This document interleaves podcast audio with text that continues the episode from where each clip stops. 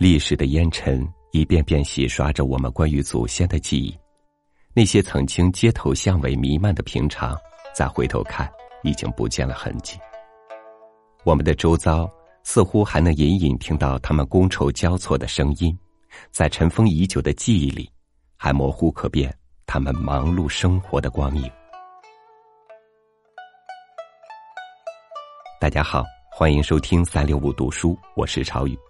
今天我将和您分享汪曾祺的这篇《宋朝人的吃喝》。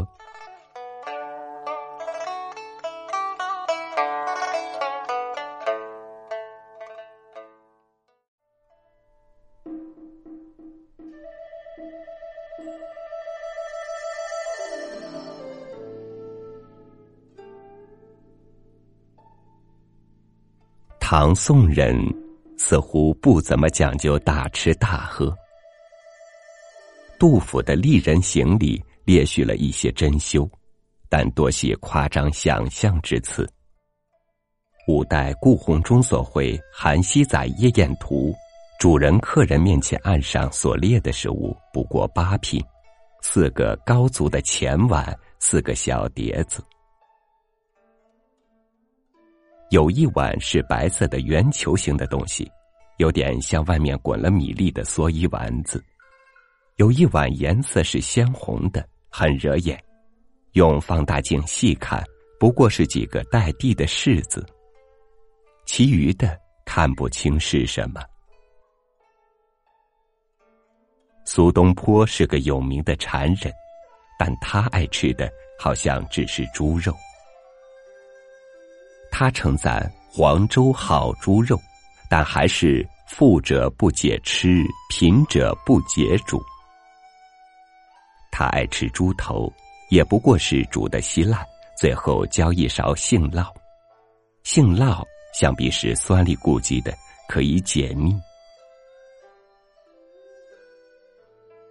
有人呼出心意，以山羊肉为玉参羹，他觉得好吃的不得了。这是一种什么东西？大概只是山羊肉加碎米煮成的糊糊罢了。当然，想象起来也不难吃。宋朝人的吃喝好像比较简单而清淡，连有皇帝参加的御宴也并不丰盛。御宴有定制，每一盏酒都要有歌舞杂技，似乎这是主要的，吃喝在其次。幽兰居士《东京梦华录》载，载指亲王宗室百官入内上寿，使臣朱清只是每分列环饼、油饼、枣塔为看盘，次列果子。为大辽加之猪羊鸡鹅兔连骨熟肉为看盘，皆以小绳束之，又生葱酒蒜醋各一碟。三五人共列江水一桶，立勺数枚。看盘只是摆样子的，不能吃的。凡御宴至第三盏，方有下酒肉、咸翅、爆肉，双下驼峰饺子。第四盏下酒是子骨头、佐粉、白肉糊饼。第五盏是群仙、天花饼、太平碧螺、干饭。铝肉羹、莲花肉饼。第六盏假圆鱼、蜜腐苏纳花。第七盏排崔羊、胡饼、至金肠。第八盏假鲨鱼、独下馒头、肚羹。第九盏水饭、醋下饭，如此而已。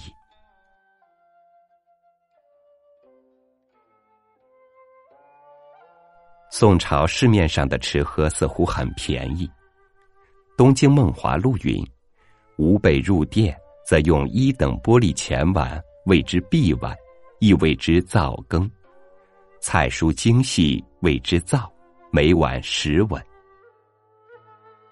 会仙楼条》载，指两人对坐饮酒，即银进百两矣。初看吓人一跳，细看。这是指餐具的价值，宋人餐具多用银。几乎所有记两宋风俗的书，无不记事实。钱塘吴字梅《孟良录》分茶酒店最为详备。宋朝的谣传好像多是快餐，是现成的。中国古代人流行吃羹，三日入厨下，洗手做羹汤，不是说洗手炒肉丝。《水浒传》林冲的徒弟说自己安排的好菜蔬，端整的好汁水，汁水也就是羹。《东京梦华录》云：“旧址用尺，今节用金矣。”可见本都是可喝的汤水。其次是各种菜，鸡、鸭、鹅；再次是半干的肉脯和全干的肉。几本书里都提到影戏，我觉得这就是四川的灯影牛肉一类的东西。炒菜也有，如炒蟹，但极少。宋朝人饮酒和后来有些不同的，是总要有些鲜果干果，如柑、梨、蔗、柿、炒栗子、新银杏。以及莴苣、姜油多之类的菜蔬和玛瑙形、泽州形之类的糖稀，《水浒传》所谓“铺下果子按酒”，即指此类东西。宋朝的面食品类甚多，我们现在叫做主食，宋人却叫从食。面食主要是饼，《水浒》动辄说。回些面来打饼，饼有门油、菊花、宽胶、侧厚、油锅、新样满麻。《东京梦华录》在武成王庙海州张家、黄建院前郑家最盛，每家有五十余炉，五十几个炉子一起烙饼，真是好家伙。便检《东京梦华录》。都城纪圣、西湖老人繁盛录、孟良录、武林旧事，都没有发现宋朝人吃海参、鱼翅、燕窝的记载。吃这种滋补性的高蛋白的海味，大概从明朝才开始。这大概和明朝人的纵欲有关系。记得鲁迅好像曾经说过，宋朝人好像实行的是分食制。《东京梦华录》云：“用一等玻璃钱碗，每碗十文，可证。”韩熙载夜宴图上画的也是个人一份，不像后来大家合作一桌，大盘大碗、筷子勺子一起来。这一点是颇合卫生的，因不易传染肝炎。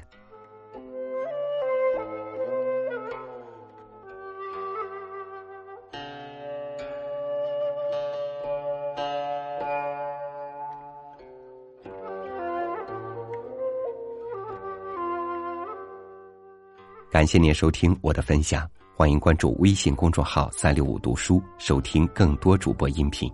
也欢迎您添加微信号幺八零七九四零二六九五，进入三六五读书微信群，和更多听友交流互动。我是朝雨，明天见。七分月光酿成老酒一壶，倾倒在大堂古窑。谁在春江花月夜埋下深深离愁？一江春水晃出橙子一首，泼墨在瓜洲古渡头。一